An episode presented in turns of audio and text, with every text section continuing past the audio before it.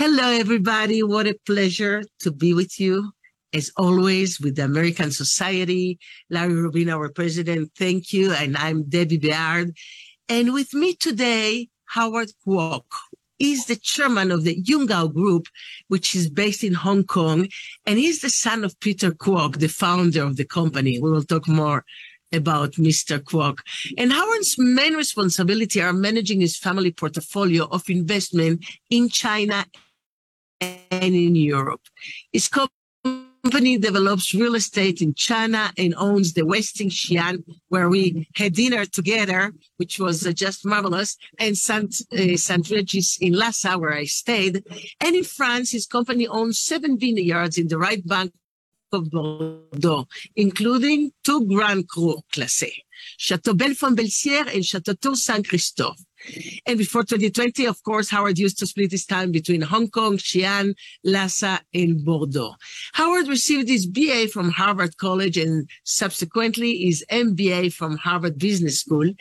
Uh, prior to joining his family business.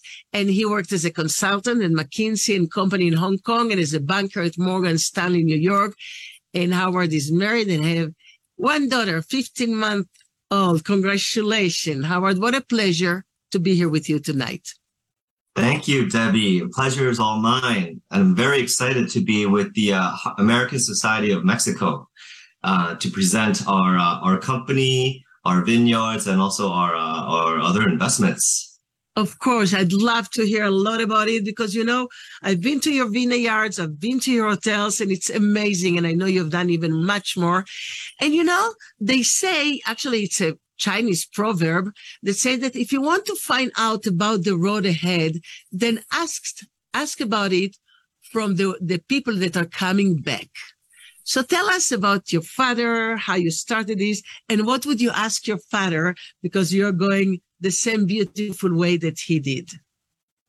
Sure. Yeah. As Deby said, uh, I work in our family business. I, I, I, a little bit about myself. I studied, as you can tell from my accent, I lived many, many years in America, mostly Northeast, um, studying at, at Harvard and then working and then business school before going back to Asia and working for my father.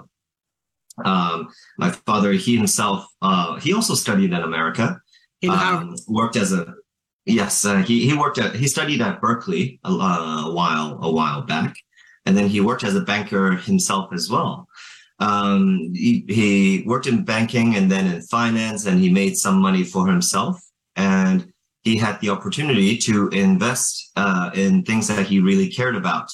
Uh, firstly, our vineyards. Um, he bought our first vineyard in 1997, Chateau Haut-Brisson in Saint-Emilion. Uh, the reason why he bought it is we're Chinese. Uh, I myself, I'm in Hong Kong at the moment. We're Chinese, but we're, we're what, what they call overseas Chinese. Uh, my father was born and raised in Saigon. He left during the war and went to Taiwan. That's where he met my mother. And, uh, and that's why after subsequently they went to America. And born, he was born and raised in Saigon, uh, which is now Ho Chi Minh City.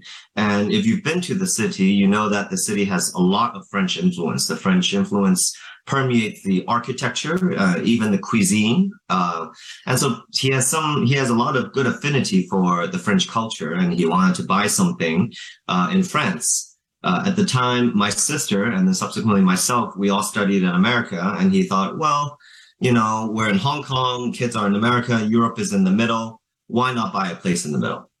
And so he started looking at apartments. Uh, and then he realized, oh, hey, you know, Hong Kong apartment, uh, Hong Kong apartments are very expensive. And for the price of a Hong Kong apartment, you can buy a vineyard. Wow. So why not? and that, wow.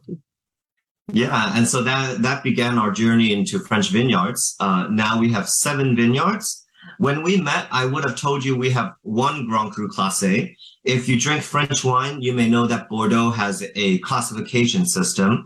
And specifically, our village, where we are, Saint-Emilion, it's a beautiful UNESCO World Heritage uh, site.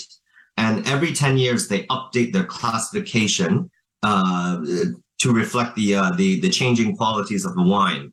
Um, Grand Cru Classé is is the third class. You have have Premier Cru Class, first class A, first class B, and then Premier and then Grand Cru class A. With Grand Cru class A, it already means we are with distinction, shall we say. In 2018, I would have told you we have one Grand Cru A, and that is Chateau Aubry, uh, Bellefont Belcier, Chateau Bellefont Belcier, um, which we bought in 2017. As of, oh, it's November now. As of two months ago, we have another Grand Cru Classé, Chateau Tour Saint Christophe, this property here. This originally is a Saint-Emilion Grand Cru, which is one level, maybe you can say it's a fourth level, one level below Grand Cru Classé. And in 2000, uh, in 2022, so this year, it was upgraded to Grand Cru Classé. So now we own two Grand Cru Classés. No, that's really, really amazing what you have done with the wine and the quality of the wines. And of course, I've been to Bellefont Belcier, which was founded in the 18th century, this chateau, which is situated at the southern slope of San Emilion. And uh, it was in 2017 that you acquired this Grand Cru Classé and, and this limestone and clay on the sto- slope. Everything is marvelous there. And I love this mix between Cabernet Franc, Cabernet Sauvignon, de Merlot. And you are are really surrounded there with the most famous properties of the area, such as Chateau Pavie, Chateau Larcis. It's really a, a, a, unique place. And, and now having two Grand Cru Classé, that's, really super, super amazing.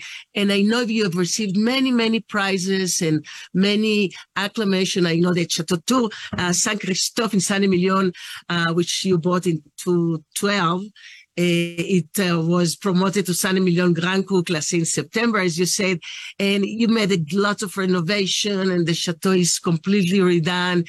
And it's beautiful because, as you said, San Emilion, which is so marvelous and so famous, it's so beautiful to have uh, something there. And I've been really seeing everything that you've been uh, receiving and what the, the the journalists say about uh, Tour Saint Christophe, and uh, that's just amazing how how people really love your wines, and um, everybody wants to drink them. And though actually, I was reading, and that was very interesting by Jeb Jeb Dunnuck that says the most picturesque uh, vineyard in, in San Emilion is unquestionably that of Chateau Tour Saint Christophe, which lies on the eastern side of San Emilion in the commune of Saint Christophe des Bardes.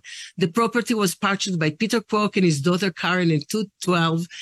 Kwok, was also the driving force behind the quality of Chateau Bellefont Belcier and Clos Tourmaline, Haut-Brisson, La Patache, and others, immediately went to work restoring the property in vineyards, and there have been a notable uptick in the quality of the wines. That it's marvelous. You're just going up and up all the time, Howard. Yeah, uh, thank you, Deby. I mean, Jeb, he's a he's a big supporter of our wine. I I really, you know, I haven't met him. Our team knows him very well, and again, because of COVID, I I, haven't been able to travel. But he's been a great supporter of our wine. In fact, we're, we're very proud to say that we have a lot of support in the industry, uh, both in, in France and also abroad. Uh, we have a lot of support from the Bordeaux wine industry. Um, you may know there's a distribution system called the, the Place de Bordeaux. They are distributors that help sell our wine around the world, and they are very, very, very supportive of us. Uh, also, wine critics, both in France and internationally, uh, they've seen our work and uh, and they know they know that we are quite serious in in our uh, endeavor in improving that quality. You mentioned Jeb Dunnuck. Jeb, he uh, he he used focused on his uh, attention in in the Rhone Valley in the beginning, and now he has his own website and he reviews wines around the world. Uh, he wrote a, a, fantastic article on Chateau Tour Saint Christophe. We were super excited about it. Uh, he's he's he's really written a lot of great things in the last few years. Uh, what you mentioned about the picturesque quality of picturesque vineyard he at the end of that article he uh, he even wrote dollar for dollar this is some of the best value out there and in 2020 two years ago he listed this wine as number four of his top 100 wines of the world uh, not top 100 uh, unknown wines not top 100 french wines just top 100 wines of the world we are number four and so we, we are super super excited um, he's also very supportive of bellefont belcier when we bought this you know, vineyard goes very, very slowly. It is agriculture. So we bought this only five years ago, and we still need time to develop it. Other wine critics, such as James Suckling, has also um, written a lot about us. And Wine Advocate and uh, and Wine Spectator have also written great things about us as well. So we're very grateful for for critics in America, outside America, in France, in Asia, um, writing good things.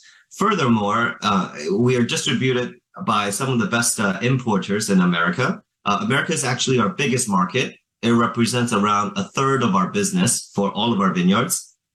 And we're sold in the East Coast by uh, JJ Buckley, Zachys, and many others. Uh, uh, Total Wine. On West Coast, we have, uh, uh, well, JJ Buckley is West Coast. Um, Gordon's in, in, in Boston. That's what I want to say. In the West Coast, we have JJ Buckley and K&L. So the industry does support us, and we're we're, we're happy that, that that that they they do. They support you because you're so passionate and you do the things really well, and that's all about you. You really manage to make poetry in each one of the bottles, and that is that is so great. And French wines are marvelous, especially when you do them in this quality and level that you do. And uh, you know they say that. Uh, a meal without wine, it's called bear breakfast. you agree? I think for some people, even uh, even breakfast they have wine. So maybe a meal without breakfast is well, a, good a good champagne goes beautifully beautifully with some salmon. And, ah, that's and, right. Know, I I I was reading this uh, Chinese proverb and and I would like to talk a little bit about your hotels, and then we'll go back to the wines, because this proverb said people will forget what you said, they will forget what you did, but they will never forget about how you made them feel. And this goes for the hotels, of course, and this goes for the winery because also your team is marvelous, and you can tell the Thank love you and they enjoy it. And that's, I think that's the big secret in hotel business and in the wine business, because if the team really are passionate about what they're doing, they will do it good. That's right. You're, you're absolutely right. So if I speak a little bit about our Chinese investment, these are French investments and I spend most of my time in China. In China, we do real estate development. Um, specifically now we've, well, we've built all of our, most of our projects. And so we're more in operational mode. Uh, we own two hotels. Uh, as you said, you, you stayed in, in our Westin Xi'an and uh, St. Regis in Lhasa. It's the best hotel in Lhasa is in Tibet and it's the best uh, hotel in all of Tibet. And, uh, for sure. I mean, I, I, working in hotel business, that's more than anything. That is the guest experience that really matters um, location, but if your ho- is important, but if your hotel is is doesn't get let the uh, customer uh, stay and be happy, there's they don't come back. Um, I'm I, I help and I help manage those hotels as well as we have uh, shopping malls and um, and a museum. And there's actually quite a lot of synergy going on between hotels and, and vineyards. Um, of course, in the hotels, there's restaurants and it helps sell our, our wines uh, in China. At the same time, as you mentioned, guest experience is very important. And one of the big things that we are developing in our vineyards is the wine tourism business. Uh, we have, well, we have 14 and two, so 16 guest rooms in across all our properties. Uh, we sell it on Airbnb. And, uh, and in, in fact, this year we had, we have a lot of Americans and Mexicans uh, coming to, uh, to to visit because both the uh, I think the Mexican peso and also U.S. dollar has been appreciating versus the euro. Uh, this year was our best year ever in terms of wine tourism. We made sure that we take our experience in managing vin- hotels and we take it to our vineyard uh, to do to do tourism, uh, both stays but also visits. We do wine visits um, seven days a week which is quite rare in Europe. It's modeled after the Napa Napa Valley visits. We uh, we have a wine tasting center as well, and if people really like our wine, they have the ability to purchase on site as well. It is marvelous, you know. Mexicans are good travelers. They like to travel and and get to know new places and new wines. And there's nothing like trying your wine in situ in the place where it has been made. It makes. Oh, I tell you, the wine always tastes better when you're at the vineyard. Yes. Even for myself, when I go there, we'll go to our property or someone else, you taste the wine, it's like, wow, it's really good. well, your wines are good, but especially when you try them with the food that goes from the same terrain, you know, yes. and when you're there, and especially if you're with the owner or with, uh, the director. It makes everything really feel so special. And that's that's hotel business the wine business. So you're also in hotel in wine business which we called enoturismo which is oh, becoming tourism yes. Enoturism and is becoming bigger and bigger every time. And i think it's so important because it's all about good food good wine beautiful rooms. And as you said, and the most important thing that it's this one to one, this connection with the people, the service make them feel good. And that's what really people care about and want. And, and, and I would also add one more thing, Deby, and that is, uh, and people really are looking for an authentic experience these days. I mean, well, COVID's put a stop into everything, but before that, people really travel around the world. They've seen everything. And what really, what we need to do to differentiate ourselves is letting people feel, feel an authentic experience. You've seen our hotels in, in, in, in China and you've seen, uh, even our hotels, it's not, we don't just build a normal kind of square or, or, or block hotel. Uh, the design, we hire the best designers around the world the St. Regis Lhasa, we hired Jean-Michel Gathy, who designs a lot of resorts, uh, including Aman hotels. We want to create a authentic uh, uh, local experience from the architecture. In Xi'an, we hired Neri&Hu, uh, who's a very famous architect based in. Um, he's from he's from the Philippines, but he's based in Shanghai, and he designed a, mo- a modern interpretation of Tang Dynasty, that is to say, ancient China uh, um, architecture. And when people come, they feel right away that there's a there's a sense of being in, in the local region. It's the same with our vineyards. When you come to visit, you don't just want to stay in a hotel and just drive around. You want to go and visit and see the winemaking, the winery, taste the wine, feel the wind, see the landscape. Uh, everything is all integrated and is what you need to do to uh, to differentiate. I agree with you. And I've stayed in Aman and now actually we were staying in different hotels and traveling like six senses, the new one in in Israel, and of oh wow, which is very beautiful because it's part of the desert. They they did it like Aman style of banyan tree, which become part of of the nature, and that's amazing. And then of course the Kempinski Ciragan Palace, which is so beautiful in Istanbul, and all those places that make you feel like you're in a different dimension, and everything become becomes like a super experience and and now you're doing it with the wines and with the museum which i visited uh, with you your museum. I don't know if you remember before dinner we visited the museum and then we went to dinner. It's the same one right? With lots that's, of that's right yes. It's that's the it's a Qujiang museum of art. Qujiang is the district we are in xi'an. I speak very quickly about it. Uh, Xi'an is the ancient capital of uh, of China uh, if you think about, we always say it's it's like the uh, it's like the um, it's like the Rome of the East.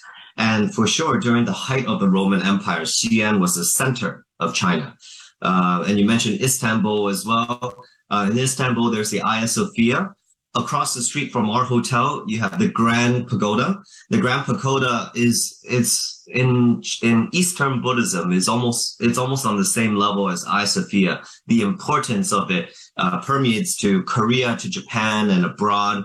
Uh, it is a very, very cool location. Uh, we opened a museum there because in such a in a city with so much culture and history, we also want to make a difference.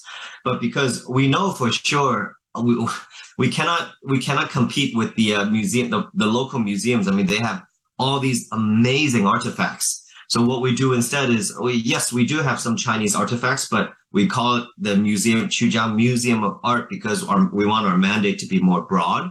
And so depending on when you visit it, I, I've, i remember you visit a museum. I don't remember exactly what was being exhibited.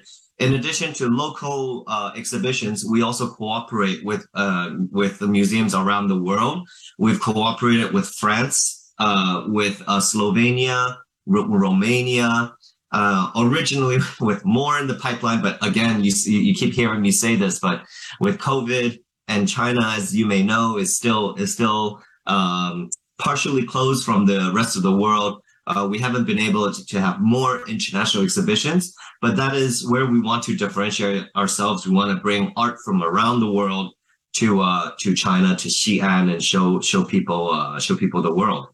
That is marvelous. And where is the shopping mall that you were tell- telling me about? It's with the museum. It's with the museum. Uh, with the hotel. It's right next to the hotel. It's uh, you know, we also make sure whatever we do, we want to do the best. Uh, so in the in the shopping mall, we have a Starbucks. We have uh, say uh, we have a Rolls Royce. Right now, uh, the Chinese government is pushing a lot of electric vehicles. You know, so-called Tesla competitors and uh, we have several of those shops as well. And um, and they, you know, business well, business was very good until until this year when when COVID kind of put everything um, on a slowdown. But we whatever we do, we always want to be doing high quality, letting our guests have a good experience, our customers be happy. Um, you have to do it, or else or else you can't compete you just stay stay there at the same place without moving. You know, you make that's right. About, uh, yeah, and the world moves. Uh, it almost so you have to go even if you go slow and take it easily the real problem is not being afraid of growing slow, but be afraid of only standing still. That we have to be afraid of. And you know, I mean, you make me think about uh, the great Maya Angelou. She once said that a bird doesn't sing because it has an answer. It sings because it has a song. And it's this talent of people like you and your father and your family and your team that have this drive, this passion, and you just want to share it with the world. And I think that's the best thing you can do you know, show them and, and the people can go and, and really have this feeling of, of China or, or, or of France, of course, there in Bordeaux, in your hotel, in your places. And what's, what's next? Are you still going to grow with the hotel business with more winery? what, what are the plans now? We're always looking for opportunities. Uh, if we see a good investment opportunity, of course, we'd be interested. Um, one more thing I, we will emphasize on our, our style has always been, you know, we care about, we mentioned about hospitality, we mentioned about history and culture. We care about all this, but at the same time, we are also investors. So whatever we do, we, we, we're not going to just go and, and invest in something just because we like it. We want to make sure it's a good opportunity. Uh, for the vineyards, for example, all of our properties, when we bought, when we bought them, they were, um, uh, the French would like to say they were sleeping beauties, belle endormie. Um, and our job when we when we go is we try to improve on the winery, improve on the terroir. Well, we can improve on the terroir, improve on the vines, and improve the wine. And from there, we can Im- increase the uh, the value of the investment, so to speak. Same thing with our real estate. I mean, we we built everything ourselves. Um, so we are very disciplined and very careful in what we buy. We don't just go and oh, you know, some an opportunity comes and we invest. Uh, but if there are, if there are good opportunities, we of course we're interested. Of course, you're a businessman, and uh, that's what you're doing.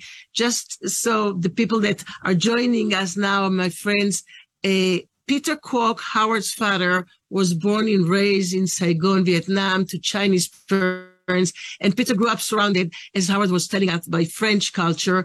And then beginning with Chateau Haut-Brisson, he purchased seven vineyards in the right bank of Bordeaux, and your family are very active in the wine community. So it, it's really incredible. And you have Chateau Tour, uh, Saint Christophe, Chateau Haut-Brisson, Chateau Tourmaline, Chateau La, La Patache, Chateau La Raye. yeah. And, and Quickly, you mentioned Tourmaline, which is right here. This is our, our real baby baby uh, because it's 3,000 bottles a year, very limited. Uh, wow. This this guy, he's in. It's in. Um, it's in Pomerol. As you, if you may know, Pomerol is the smallest Petrus? of the prestigious. Petrus? Yes, where Petrus is, smallest of the uh, of the prestigious appellation. Um, this is this is. Uh, it's so hard to buy land there. We only have less than one hectare, and that's why we produce only three thousand bottles. Um, and this is our, our real, real special property. I guess and, it's um. It is uh, Bordeaux. Yes, it is. Um, it is no. Bordeaux. No, Merlot. Merlot. Merlot. It, this is 100% Merlot. Uh, we were able to get a little bit more land, and we have planted Cabernet Franc. Uh, I think this year, actually, everything goes very slowly. Planted for a few years. I think this year we will have a little bit of Cabernet Franc for the 2022 vintage. But prior to that, it is only Merlot. And it's it's this is a it's as was typical in in Pomerol. It is very smooth, very elegant, but at the same time, when you taste it, you realize the texture is very powerful with a lot of potential. Very, very. That's what I love about those wines because they're elegant and soft and kind, but at the same time, they have that personality. That's what we're looking also in men or in a woman to be that kind of not just soft or not just strong personality. If you can combine these characters, then you have the the perfect harmony.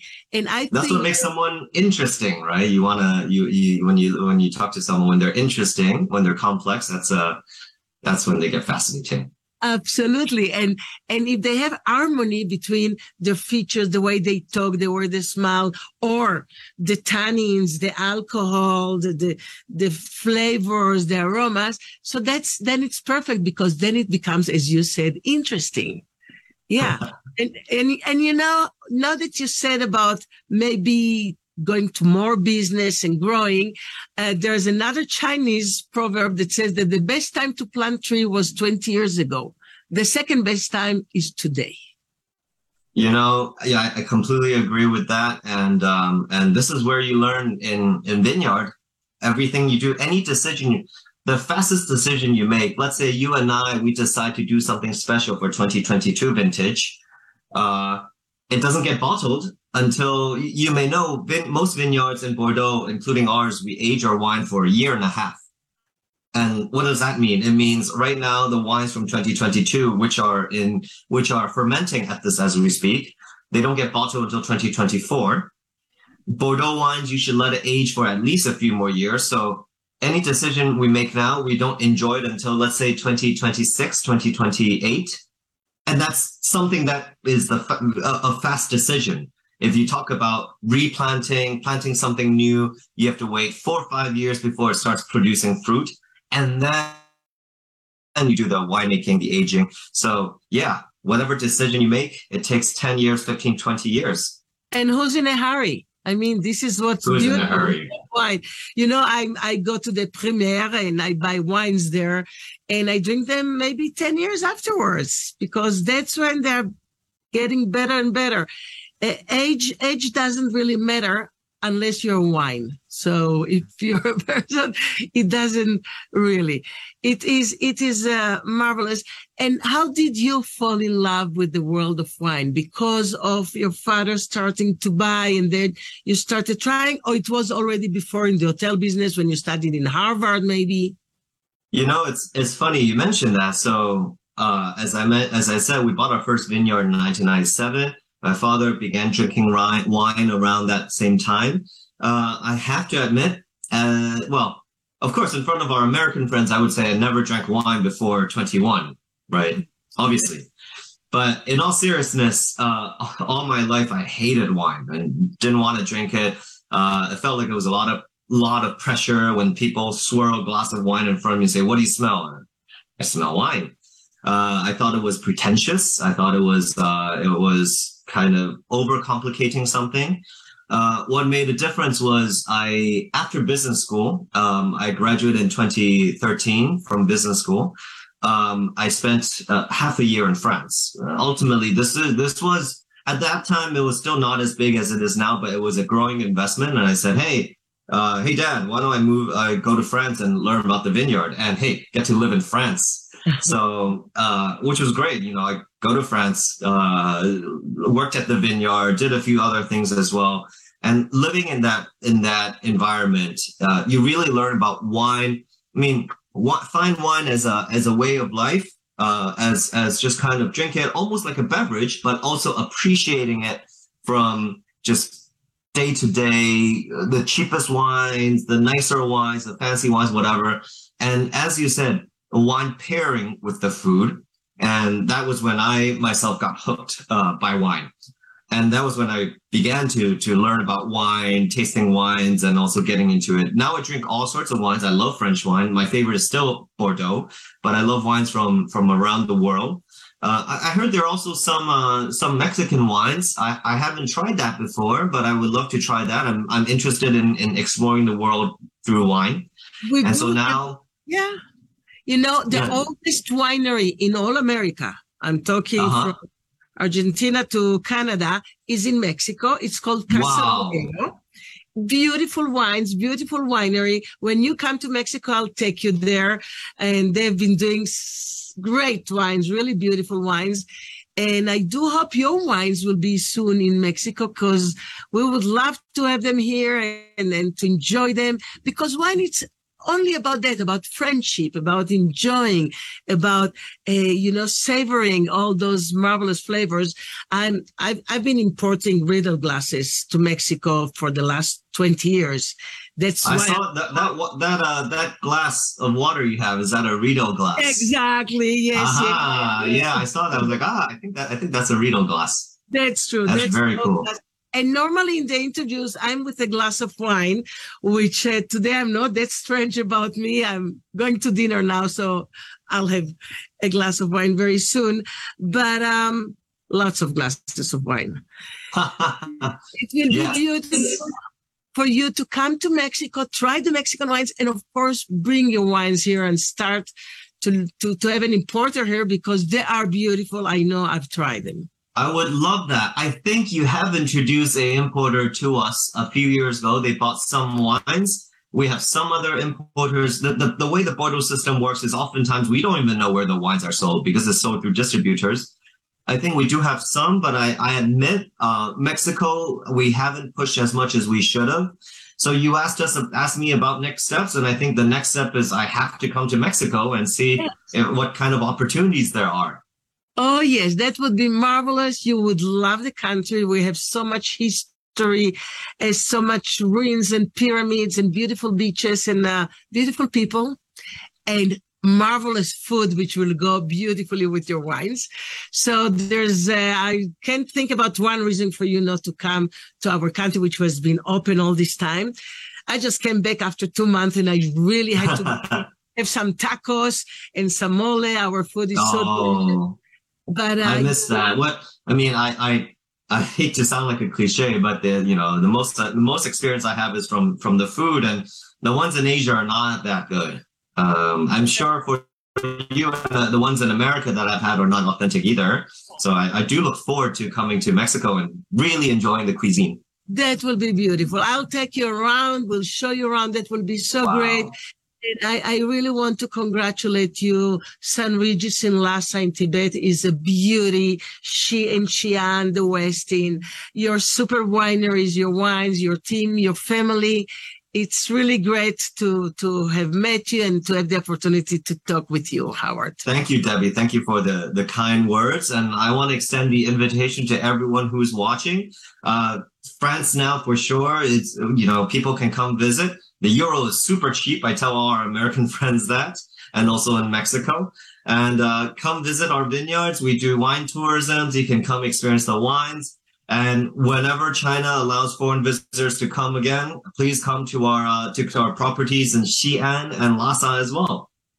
We'll do that, and everybody, you should. Howard Kwok, the chairman of Yungao Group uh, from Hong Kong. What a pleasure, and thank you for your time. And next time we'll be sitting one in front of the other, drinking a good, good wine from